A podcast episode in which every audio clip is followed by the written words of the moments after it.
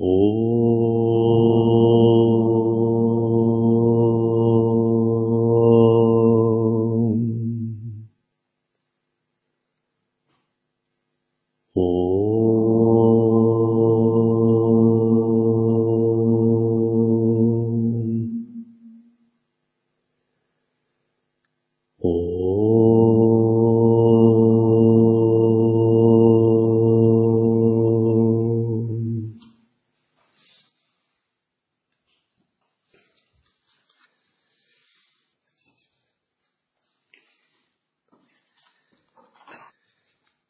Комментарий на текст Джнанавахини Бхагавана Шисати Саи Бабы.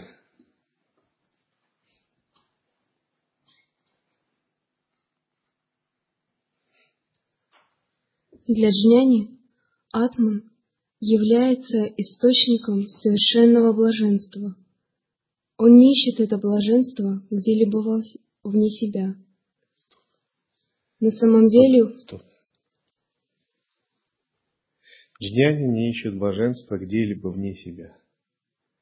Если вы ищете опору где-то вне себя, радость, счастье, блаженство, то вы не джняни. Вы, значит, не понимаете, что то, что вы ищете, находится внутри вас. И разница между сансарином и джняни заключается именно в этом.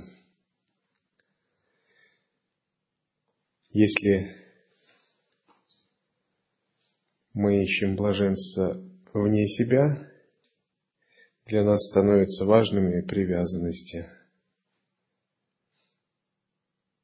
мирские желания, объекты, социальная культура, то, что нас связывает. Например, когда вы гладите животное, это тоже поиск найти блаженство вне себя –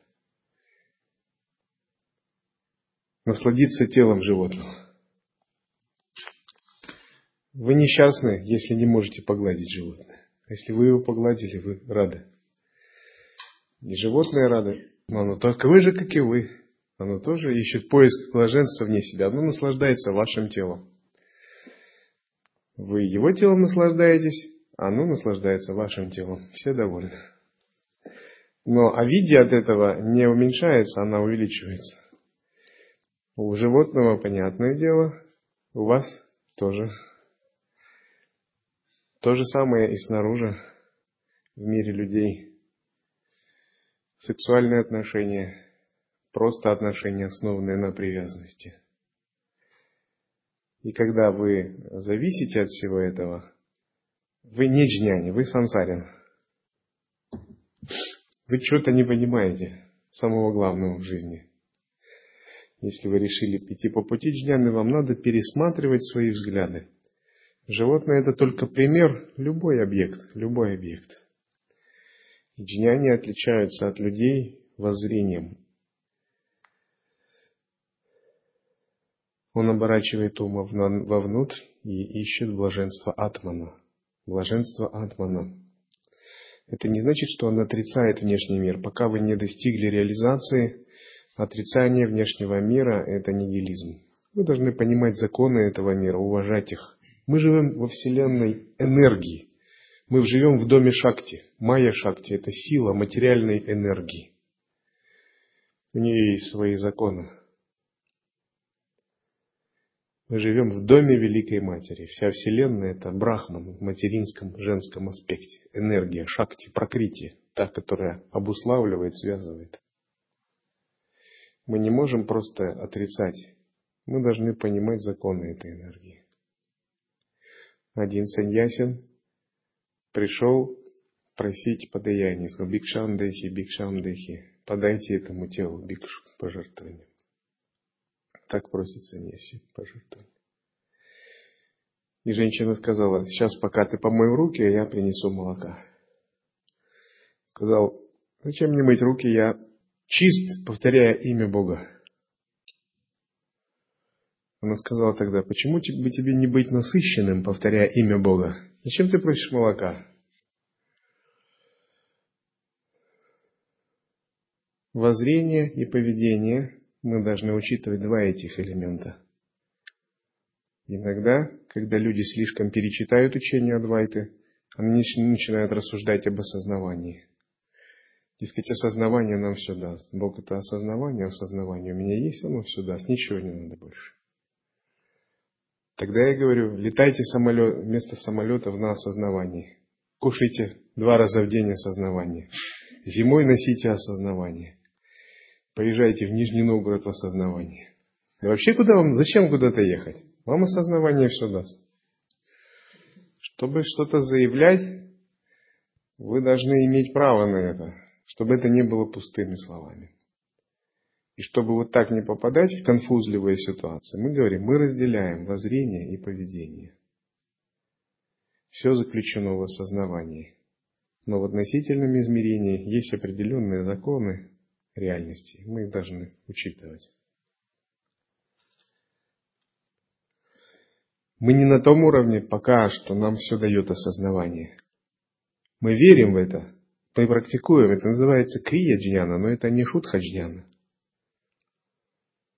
Мы должны желать этого, но нельзя делать это якобы сбывшимся фактом. В противном случае мы скажем, нам не надо очищать клеши, нам не надо отбрасывать эго. И мы будем заблуждаться мы откажемся от дальнейшей духовной работы. Это подобно тому, как если бы кот подумал, что он тигр. Или ему кто-то объяснил, он думал, поверил, что он тигр, и пошел в джунглях рычать. Думал, я сейчас съем тигра. Но когда тигр настоящий выйдет, кот не сможет съесть тигра. Тигр может съесть его. Поэтому относительному измерению надо придавать значение – то, на котором вы находитесь, в соответствии со своими кармами. Если вы монах, вам не надо думать, все осознавание, зачем мне монашество? Это все лила, это все иллюзия. Монашеские принципы иллюзорные, они не нужны. Вы должны уважать свои законы, которым следуете, законы монашества. Если вы послушники или брамачари, вы должны следовать статусу послушника Брамачари. Не ошибаться в воззрении. Думаю, если все брахман,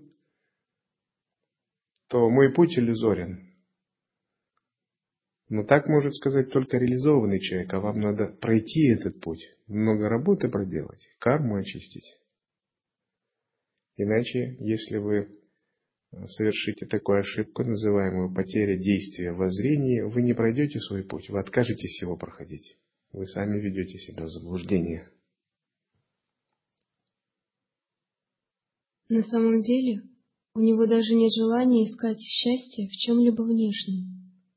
Он счастлив это внутренней радостью.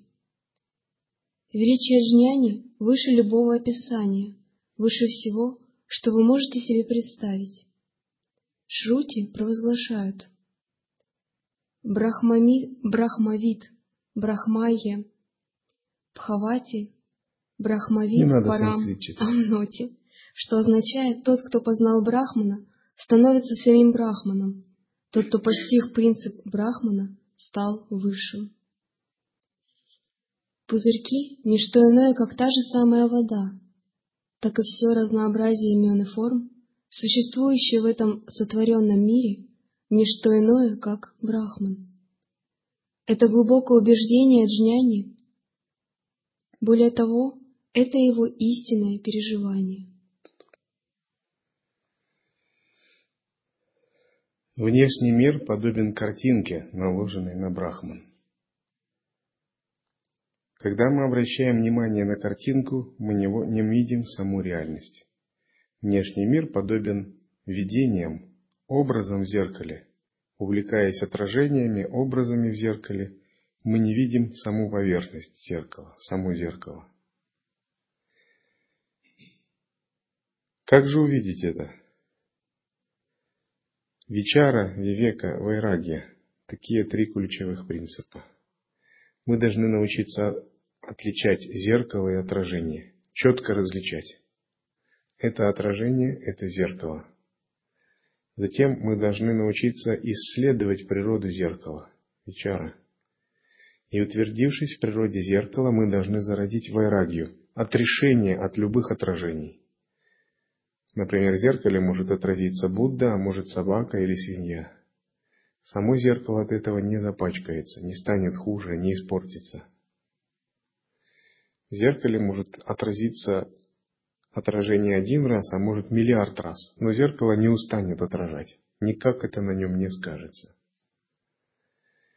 Вайраги означает «мы утвердились в том пространстве, которое свободно от отражений, от звука, запаха, образа, имени, всех качеств.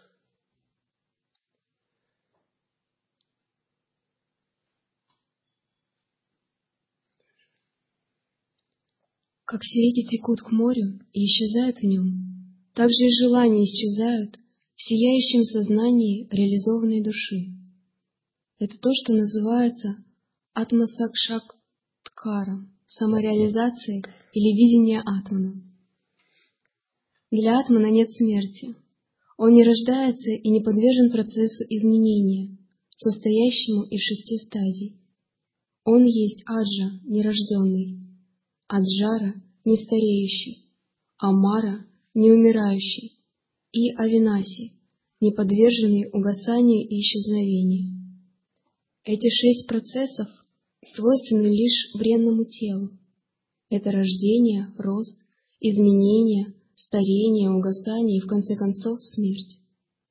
Атман не подвержен этим, не подвержен этим изменениям. Он неизменен и непоколебим. Он свидетель всех изменений в пространстве и времени, не затрагиваемый внешними воздействиями, как лотос, с которого соскальзывают капли воды.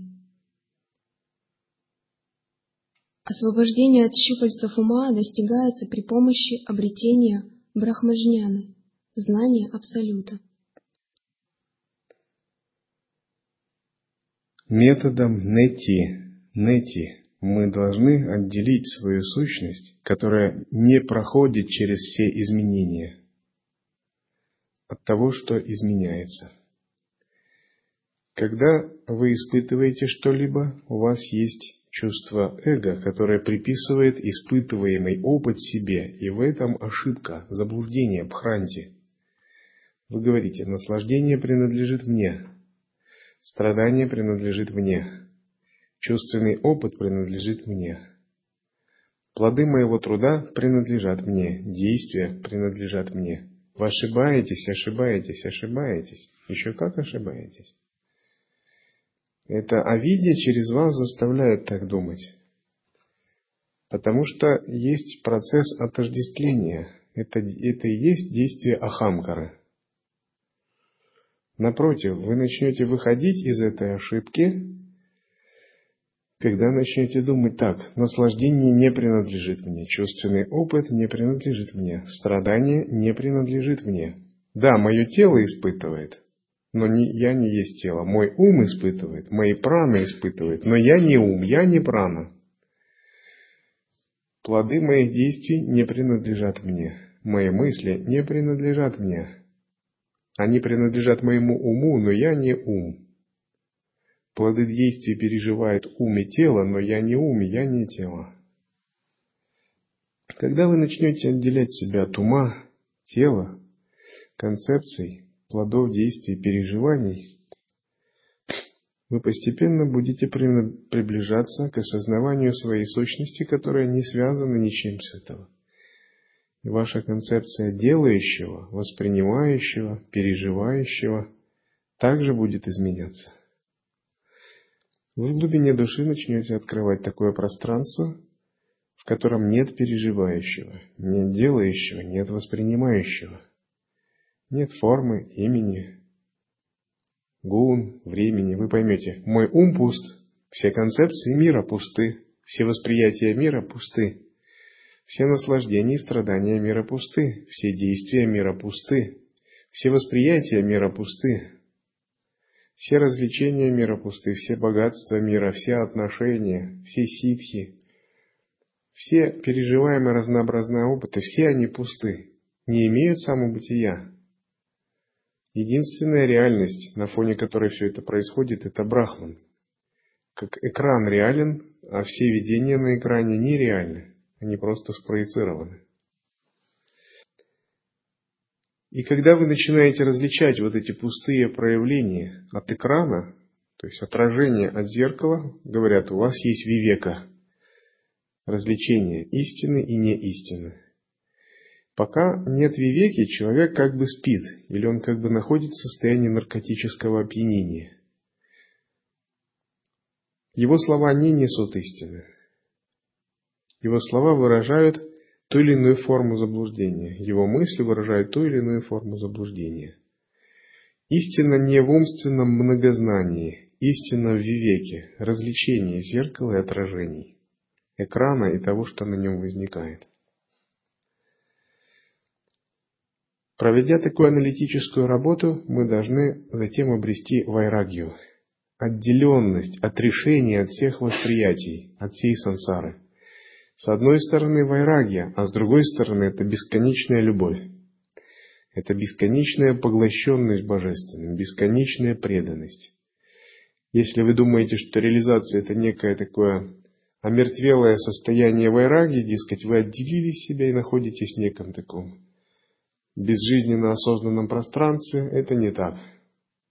Брахман – это бесконечный восторг, бесконечная ананда, бесконечная любовь, бесконечная молитва, конца которой нет, бесконечная игра, бесконечная манифестация.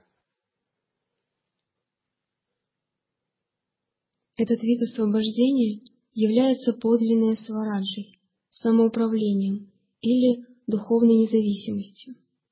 Это истинное освобождение мокша. Любого, кто постигнет реальность, стоящую за всем этим приходящим спектаклем, не будут больше тревожить инстинкты, импульсы или любые другие побуждения.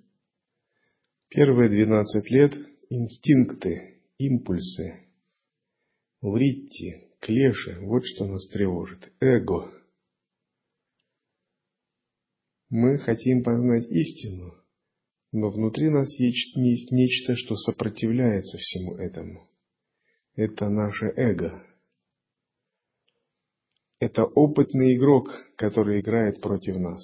Его задача – дать вам испытать опыт кармы, принудить вас испытать весь необходимый чувственный опыт, отождествить вас с ним, усилить ваше отождествление с эго –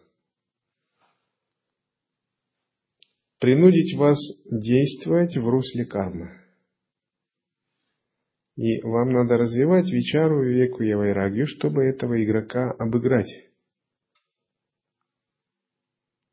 Нужно выиграть у него. И этот игрок не снаружи.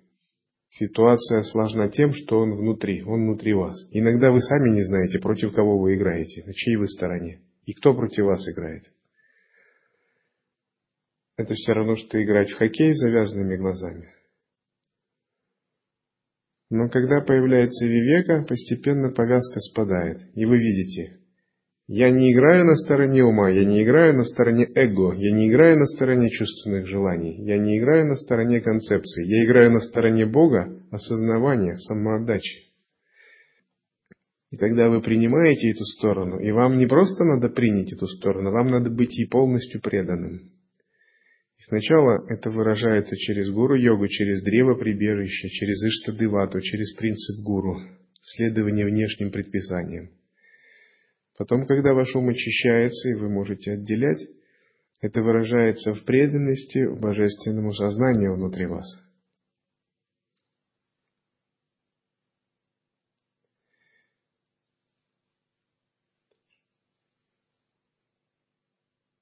Вор укравший у нас восхитительное сокровище, каковым является Атман, никто иной, как ум. Если вор будет пойман и наказан, сокровищем можно будет вернуть. Обладатели этой драгоценности немедленно вознаграждаются тем, что становится брахманом. Садхака должен искать выдающихся людей, достигших этого знания, и перенимать у них опыт – почитать их за это и разделять с ними их радость. Когда вы приходите как ученик гуру, Вам надо понять язык гуру.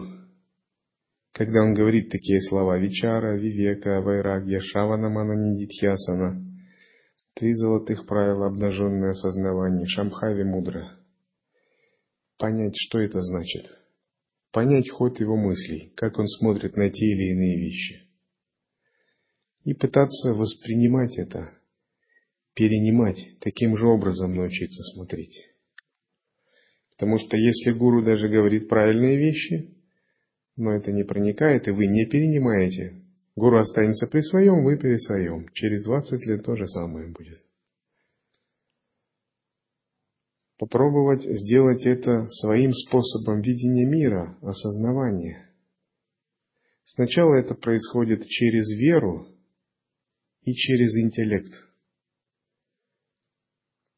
вы изучаете философию, вы имеете веру, если вы открыты, если у вас есть доверие, вырастает преданность. Затем это перерастает в преданность и понимание. Бхакти и джнян. То есть вера и интеллект должны перерасти в преданность и понимание. Для чего нужен гуру? Он разъясняет учение, тонкости учения. Он передает методы, инструменты, с помощью которых можно развить понимание. И еще с помощью установления связи с гуру вы выращиваете дух веры и дух преданности, который будет сглаживать ваши кармы и растворять их. Это называется самая. Прибежище и штадевата выполняют ту же роль. Реализация невозможна в обыденном состоянии ума. Реализация – это всегда возвышенное, преданное состояние ума в преданности, вере и самоотдаче.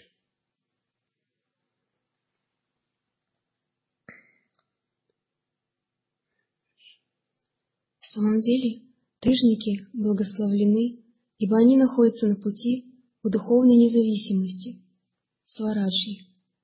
Понимание того, что кроме Брахмана не существует ничего другого, вот тайна Брахмана. Это и есть Атмажняна, духовная мудрость. Наш ум очень увлечен игрой материальной энергии, прокрити, майей, иллюзией. Мы все находимся под ее сильным гипнотическим воздействием. Только джняни способны освобождаться от ее гипноза. Когда с вами что-либо происходит, ситуации какие-либо, вам нужно сказать, в Брахмане ничего не происходит. Когда вы переживаете боль или наслаждение, вам надо сказать, Брахман вне переживания, боли и наслаждения. Когда у вас сильная гордость, эго, чувство фиксации на своем «я», надо сказать, в Брахмане нет никакого переживателя, переживающего. Вам надо найти то пространство, которое свободно от восприятия, от переживания, от воспринимаемого. Хотя бы с помощью анализа. Отделить себя, абстрагировать от ситуации, абстрагировать от переживания, отделить себя от концепций. Затем, когда это произойдет с помощью анализа, вы можете это делать с помощью чистого осознавания, наблюда... наблюдения, созерцания. Однако, эта ваша крия джняна не должна как-то снаружи сильно быть заметна. Это надо делать внутри.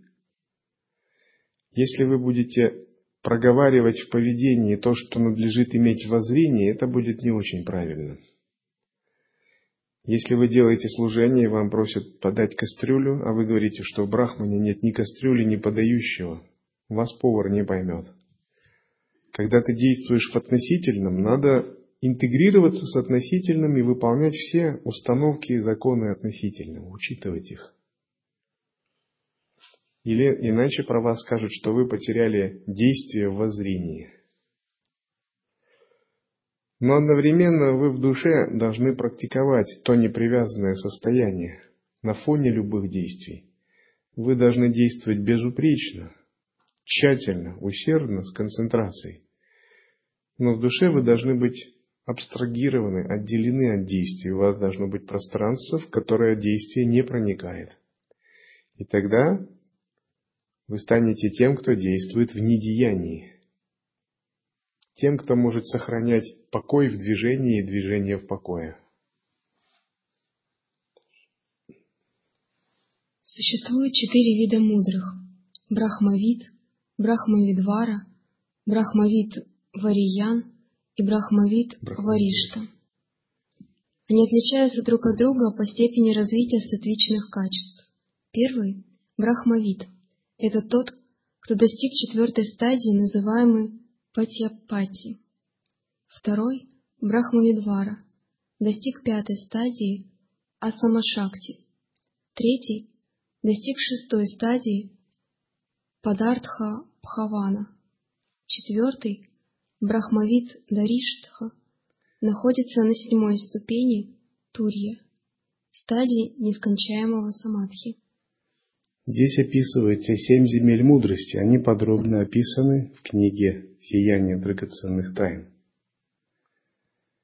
Наша реализация нарастает согласно учению 16 кала, согласно семи землям мудрости, и примерно мы сами можем определить, на какой стадии мы находимся. Когда вы интуитивно ухватили, когда вы встретились гуру, это передача, это встреча со светом. Когда вы интуитивно ухватили неконцептуальный смысл учения, это передача. Когда вы реально перепроникли в неконцептуальный смысл учения, это зачатие. А когда неконцептуальный смысл учения длится все время, кроме ночи, это вынашивание. А когда замкнут круг дня и ночи, неконцептуальный смысл учения находится непрерывно и днем и ночью, это рождение. А когда неконцептуальный смысл учения удерживается в самых сложных ситуациях, и увеличивается его сила сватантрия, это пестование, воспитание. Когда же он может противостоять напору мощных энергий, усмирять демонов, освобождать самые тяжелые энергии и силы и усмирять их, это стадия закалки.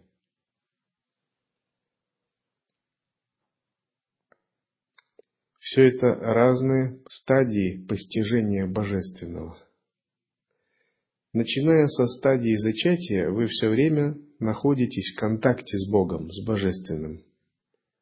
Это не есть стадии развития ума, как может показаться. Это стадии проникновения Божественного в вас, потому что самоосвобождение происходит не за счет ума. Оно происходит за счет пребывания в Божественном. Ум не может освободить ум. Самоосвобождение означает, что вас освобождает ваша высшая самость, ваше божественное Я.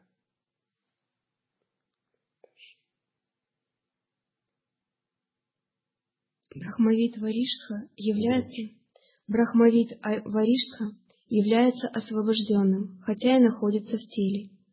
Его можно насильно уговаривать принимать пищу и воду. Он не занимается никакими мирской деятельностью, он не осознает свое тело и его потребности. Джняне трех других видов могут осознавать тело в той или иной степени. Они могут заниматься мирской деятельностью в той мере, которая соответствует их духовному статусу.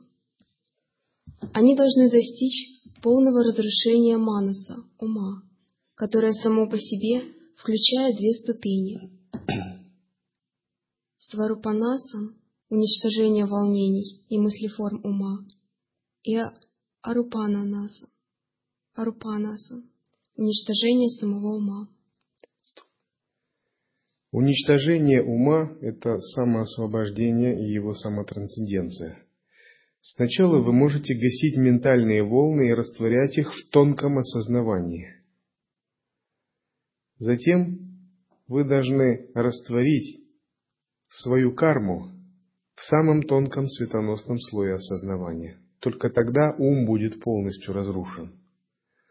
Как функция ум не будет разрушен, но ум как карма, как отождествляющий инструмент, должен быть полностью растворен. И если самоосвобождением еще получается неплохо, то когда речь идет о растворении кармы, мы обнаруживаем какая-то большая глыба. И как сложно сразу растворить ум. И если вы опираетесь не на божественное, не на самоотдачу, а на некую форму ясности, вам никогда не удастся растворить ум, растворить карму, потому что одна часть ума не может растворить другую часть ума.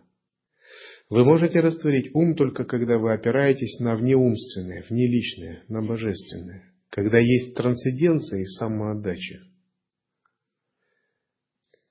Поэтому эгоистичный человек не может достичь просветления, не может достичь освобождения. Потому что его одна часть не может растворить другую.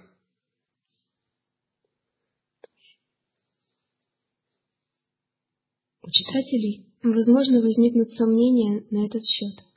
Они могут спросить, кто же те люди, которые подчинили и уничтожили ум? Это те, у кого нет ни привязанности, ни ненависти, ни гордости, ни зависти, ни жадности. Это те, кто свободен от цепи чувств. Это воистину герои, которые победили в битве против ума. Это является правильным критерием. Такие героические люди полностью свободны от возбуждения, волнения и беспокойств. Тот, кто достиг сварупанасы, недосягаем для воздействия двух гун — тамаса и раджаса. Он сияет великолепие чистой сатвы. Благодаря влиянию чистой гуны он излучает любовь, благочестие и милосердие везде, где появляется.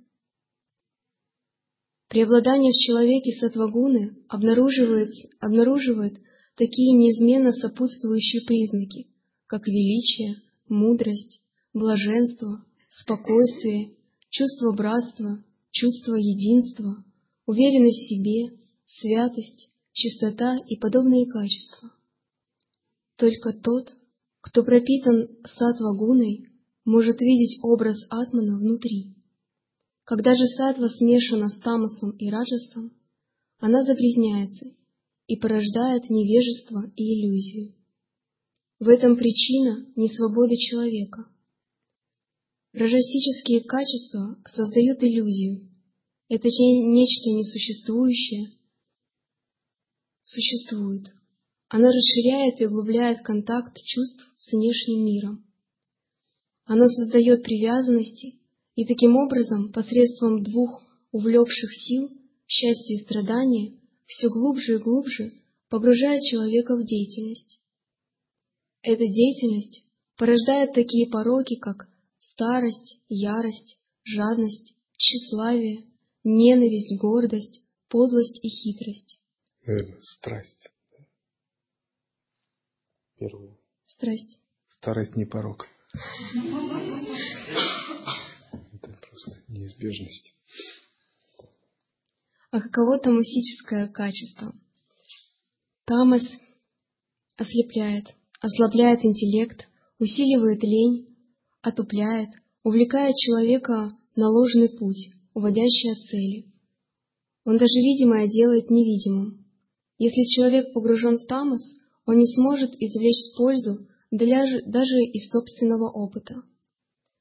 Самые тамосные собаки в Непале. Самые облезлые в Индии.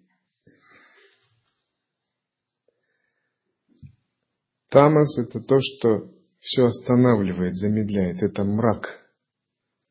Это такая неподвижное состояние хаоса и энтропии. Многие христианские подвижники борются с тамусом тем, что не хотят спать. Пьют кофе, бодствуют всю ночь, молятся, стоят на ногах и спят только какую-то часть времени. Это путь сутры, мы можем спать, но мы должны рассеять тамас во сне через йогу сновидений, осознавание иллюзорное тело, пребывание в свете естественного состояния. Это трудно, если мы не знаем как и не имеем намерения.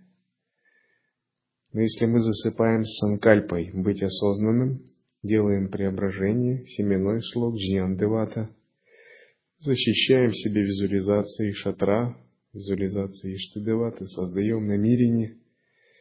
Постепенно наша осознанность пробивается в сон. Йог должен иметь хороший сон. Если у вас плохой сон, читайте мантру Ом Сусвапная Намаха, Ом Ситхи Сусвапная Намаха из Шива Сахасранама Стотры. Но хороший сон это не значит ну, просто спать. В этом сне вы постепенно ищете пробуждающую, просветляющую осознанность. И эта осознанность будет насыщать вас все больше и больше.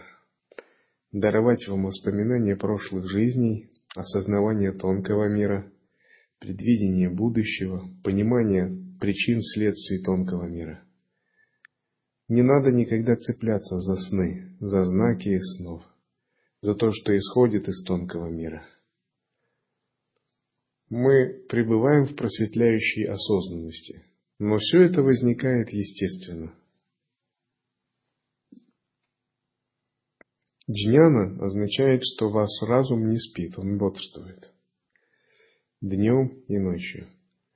Но он не напряжен, это не есть состояние бессонницы. Тело отдыхает, разум пребывает в светоносном безграничном пространстве, вне тела, вне имени, вне формы.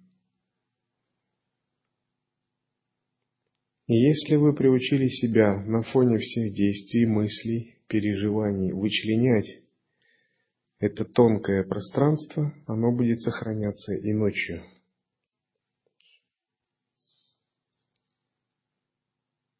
Тамас способен дезориентировать даже большого ученика, потому что ученость сама по себе не дарует моральной стойкости. Пандит, ученый, пойманный в сети Тамаса, не способен делать правильные выводы. Даже мудрых, если они попали под влияние Тамаса, будут одолевать многочисленные сомнения и опасения. Тяга к чувственным наслаждениям будет раздирать их, в ущерб той мудрости, которой они уже достигли. Они начнут отождествлять себя со, своими спос... собственностью, со своей собственностью, женами и детьми и другими приходящими мирскими объектами. Они будут даже принимать неистинное за истинное и наоборот – Смотрите, какой большой обманщик этот Тамас. Благодаря этой своей способности накладывать одно на другое, Майя скрывает от Дживы всеобщее, то, чем она на самом деле является, ту Сачитананду, которая является самой сутью Дживы. Весь этот мир со всем его разнообразием рожден в результате видения множественности там, где есть только один. И когда на смену этому процессу эволюции приходит процесс инволюции, тригуны, приходит совершенное равновесие или, баланс. Затем, по воле Верховного Повелителя Ишвары, этот баланс снова нарушается, и возникает деятельность, которая ведет к определенным последствиям, которые в свою очередь порождают дальнейшую деятельность. Другими словами, мир возникает, развивается и развертывается. Эта стадия называется отсутствием равновесия. Таким образом, все, начиная с тонкого внутреннего бессознательного и подсознания и кончая, и кончая видимым грубым физическим телом, существует благодаря майе или способности накладывать иллюзию частного, отделенного на универсальное. В этой причине того, что эти иллюзорные явления называются анатманом, то есть не атманом. Они как мираж, который создает наложение изображения воды на песке, на песок в пустыне.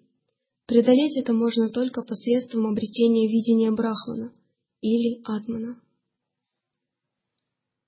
Любовь и привязанность. Итак, здесь говорится о том, что преодолеть Майю можно только обретением воззрения, недвойственного воззрения. Обретение недвойственного зрения не означает, что мы получили плод, реализацию. Это означает, что мы получили семя, которое в будущем должно вырасти. Плод, реализацию мы получим на шестнадцатой стадии кала, когда сами станем Ишварой. Когда из воззрения проявится полнота наших энергий, джняна, ичха, сватантрия и прочее. Но воззрение даст вам возможность никогда не ошибаться в жизни. Садху устойчивое воззрение постепенно привыкает к нему, это становится его медитацией и созерцанием. Если вы устойчивы в воззрении, вам достаточно расслабиться, и медитация начинается сама. Если вы устойчивы в воззрении, вы идете, а воззрение присутствует в вас как пространство созерцания. Воззрение, удерживаемое непрерывно, становится созерцанием. Через созерцание воззрение соединяется с поведением.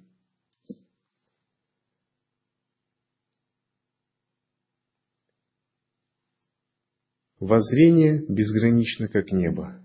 Созерцание означает, наш ум пребывает в обнаженном осознавании, он распахнут и пронизывает собой все. Поведение гибко объединяется с местом, временем обстоятельством и тщательно, как просеянная мука. Таков идеал наставлений ситхов.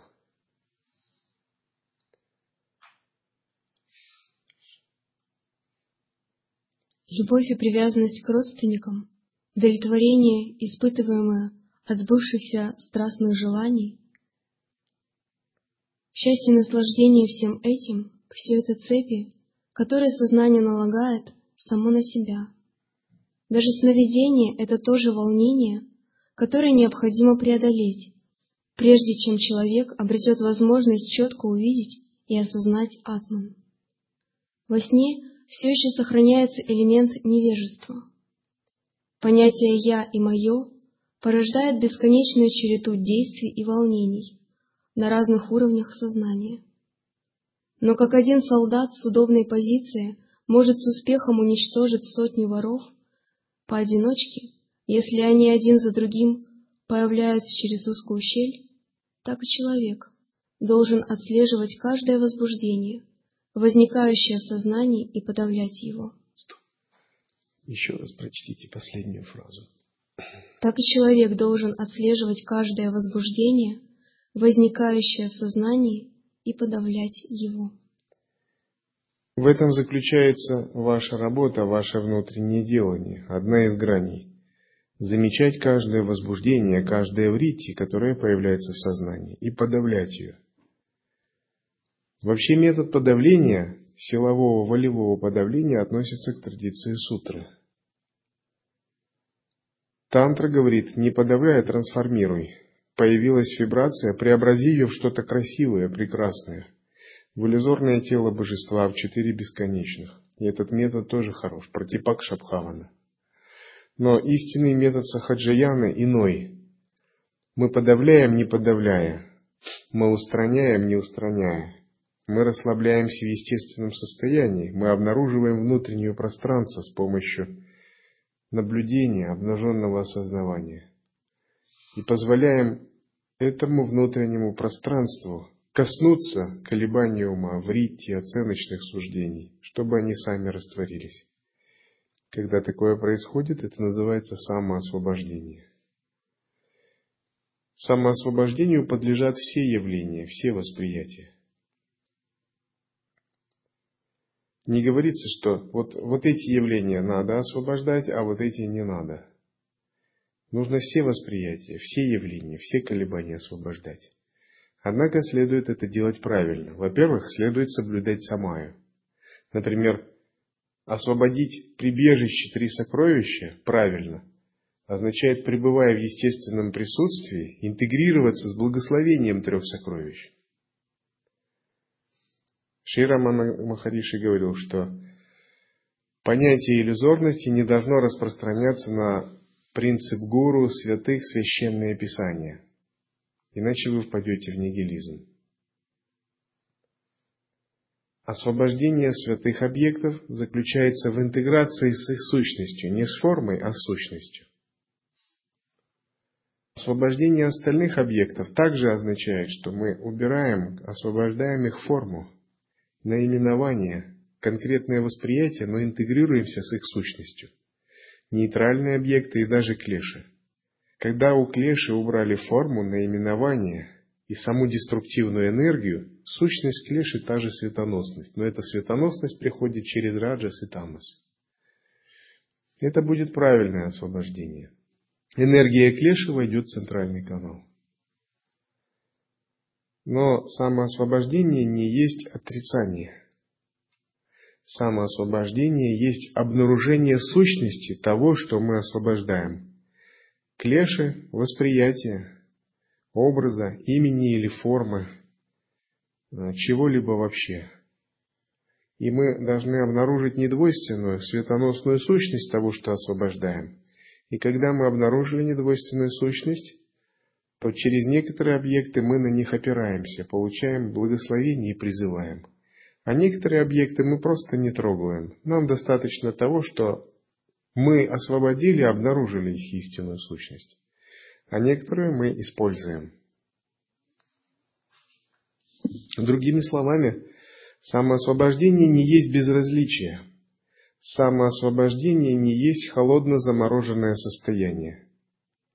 Не должно быть так, что гуру, Иштидевата, древо прибежище, святые у вас вызывали радость, восторг, благоговение, а затем вы подумали, я научился освобождаться, все это ровно, это все меня не колышет, грубо говоря. Так делают глупые люди. Потому что, когда они войдут в глубокие слои кармы, их не спасет ни гуру, ни прибежище, ни штедевата, потому что веры нет, преданности нет. Они подумали, что они освободили это. Самоосвобождение не распространяется на чувство веры, на чувство преданности. Напротив, самоосвобождение еще глубже должно открывать их. Когда мы понимаем, что Иштудевата не имя и форма, это сам Брахман. Когда мы понимаем, гуру не тело, не личность, сам Брахман. Прибежище не есть некие личности, расположенные в тонком мире, а сам Абсолют – Самоосвобождение не значит, что мы обесцениваем святые вещи. Оно значит, что мы устраняем иллюзии по поводу святых вещей, которые мы накладывали. напротив, мы еще больше подчеркиваем их святость.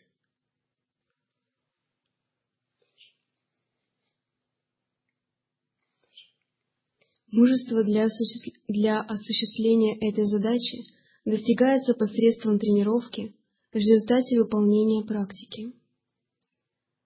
Все волнения ума исчезнут в ту минуту, когда человек предпримет самоисследование. Кто я? Это та садхана, с помощью которой достиг цели Романа Махарши и которую он проповедовал своим ученикам. Это также самая легкая из всех духовных практик. Сначала нужно, чтобы возникло желание продвинуться вперед в духовном развитии. Это подвигнет человека к изучению книг о Брахмане, поиску общения с благочестивыми людьми, воздержанию от чувственных удовольствий и приведет к развитию у него жажды освобождения. Это первая стадия.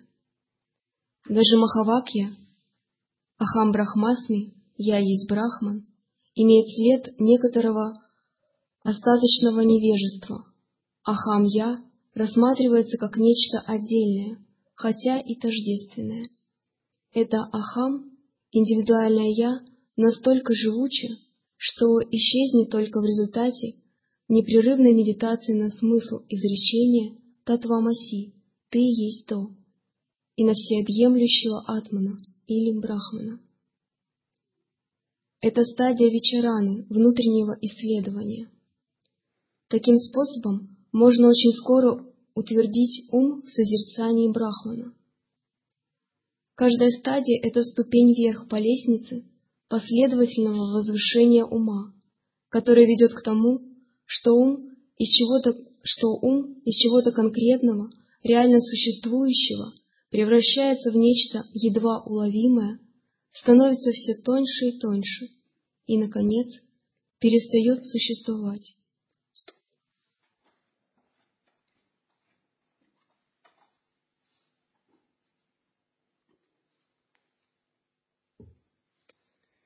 Не придавайте значения вашему уму, не придавайте значения вашим оценкам. Постоянно наблюдайте любые возбужденные состояния ума. Отделяйте себя от них и утверждайтесь в тонком.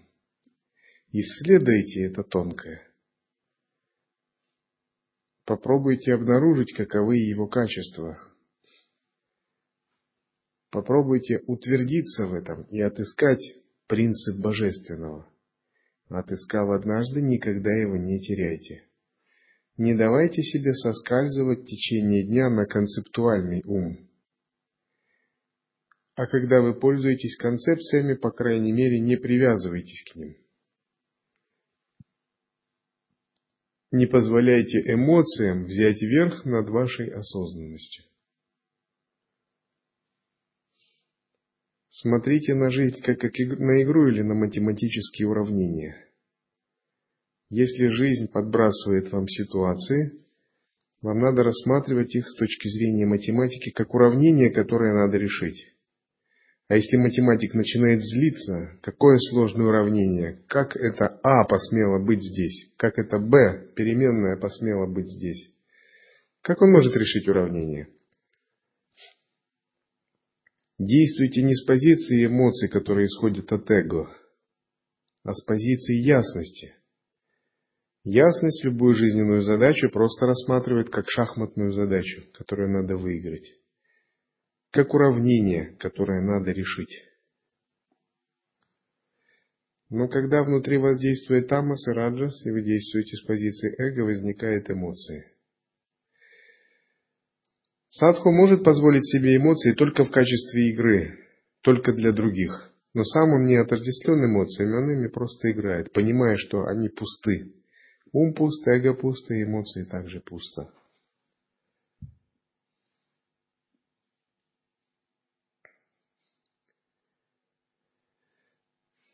Предаваясь бесконтрольно эмоциям, вы сами ослабляете свою мудрость и жизненную силу. Контролируя эмоции, вы накапливаете огромную жизненную силу. Сделайте своим правилом иметь только положительные эмоции. Быть только в позитивном сценарии, позитивном варианте реальности.